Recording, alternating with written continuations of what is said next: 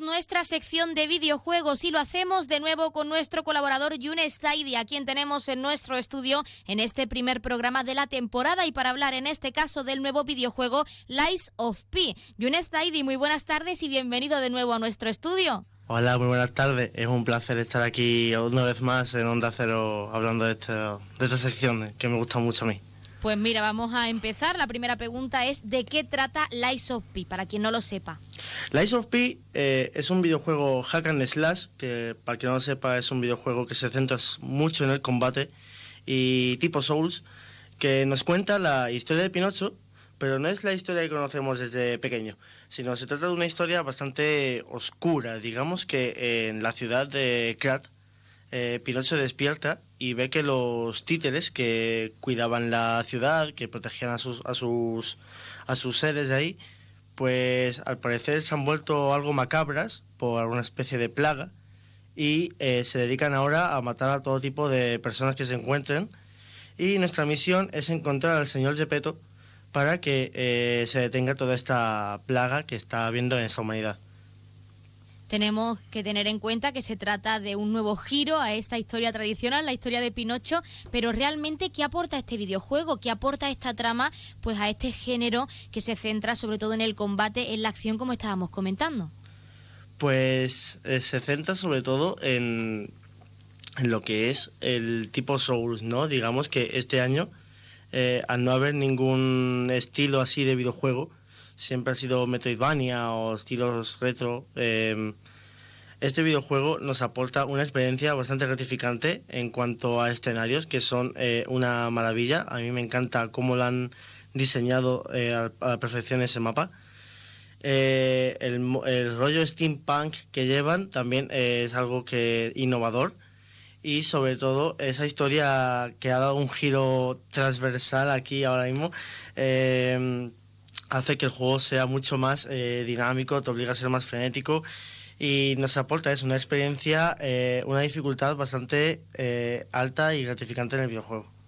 Tenemos que hablar porque, como comentamos, se trata de un videojuego que se centra en la acción, se centra en el combate y por eso mismo imagino que se habrá desarrollado con más perfección, a la perfección, mejor dicho, el, la hora, a la hora de combatir con los enemigos, entre otras cosas. Y nos gustaría saber por qué o qué detalles o novedades pues consideras como jugador, como espectador que ya ha visto estas novedades que trae este videojuego. ¿Qué detalles a destacar del combate que aporte este juego que no aporte en otro juego, pues has tenido en cuenta, que nos puedas destacar?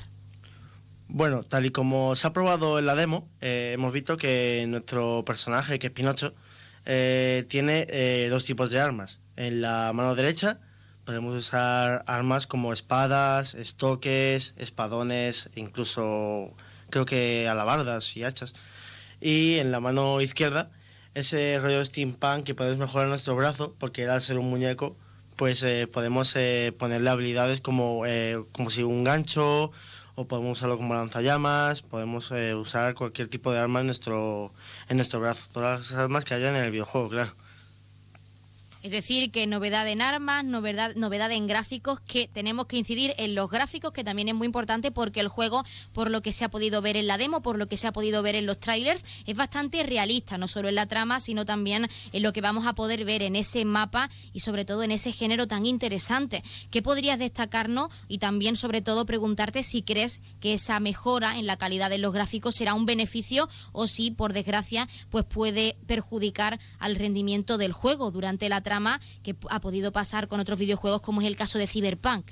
A ver, eh, la diferencia entre Cyberpunk y Lies of P es muy sencilla. Eh, Cyberpunk le metieron tanta prisa a los fans que los propios creadores tuvieron que lanzarlo de inmediato y por eso salieron con muchos errores, porque es un juego que tendría que salir para la Play 5, no tendría que salir para la Play 4. Entonces pues ha salido un montón de errores y han tenido que ponerle un montón de parches y este Lies of P eh, ha estado bastante bien cuidado, no se han centrado en el, en el fan de por favor sacarlo ya. Sé que ha sido dos años de espera de este videojuego, pero eh, la espera va a merecer la pena porque eh, tal y como lo he probado yo en la demo, si, si va a ser así el juego en general, yo creo que va a ser uno de los aspirantes a juego del año.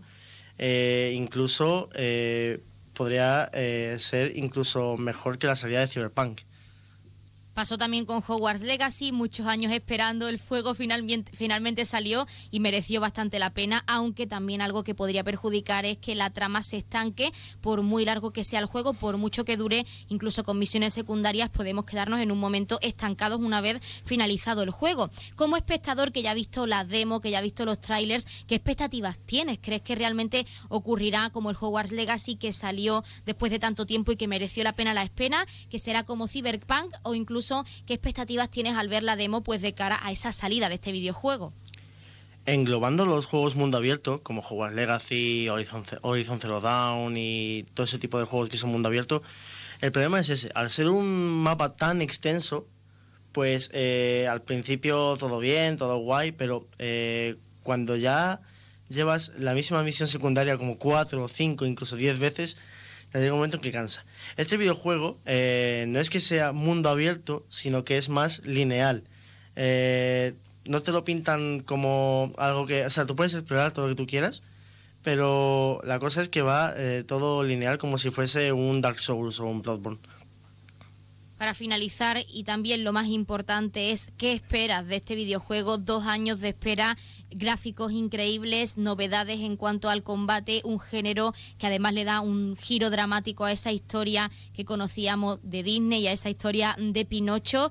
¿Qué crees, qué esperas de este videojuego que está a punto de salir? Y también si puedes recordarles para finalizar a nuestros oyentes qué día se lanza oficialmente este videojuego en España, pues para que puedan estar al tanto si querían comprarlo desde hace tiempo, para que estén al tanto y vayan o de forma digital en su tienda de confianza o de forma presencial a cualquiera de las tiendas de videojuegos que tenemos en Ceuta.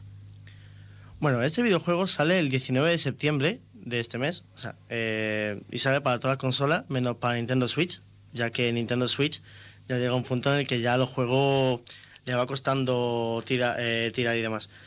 Y lo que yo espero de este juego es como cualquier eh, Dark Souls o Bloodborne, que me sorprenda en cuanto a dificultad, en cuanto a enemigos, que he visto que hay más de uno que va a ser muy estresante y espero sobre todo que el tema de armas sea bastante variado y esté bastante equilibrado y que los eh, trajes no sean solo de adorno, sino que nos den ciertas habilidades que nos pueda beneficiar en el combate o incluso en nuestra aventura dentro de Lies of P.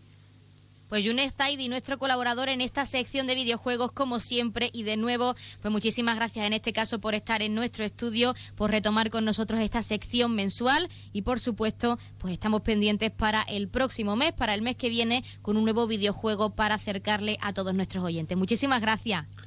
Muchas gracias a vosotros por invitarme una vez más aquí a esta casa de Onda Cero y una vez más por poder hacer lo que me gusta, que es hablar de videojuegos. Y bueno, nos vemos ya el mes que viene con el siguiente videojuego que ya, que ya daré más detalles.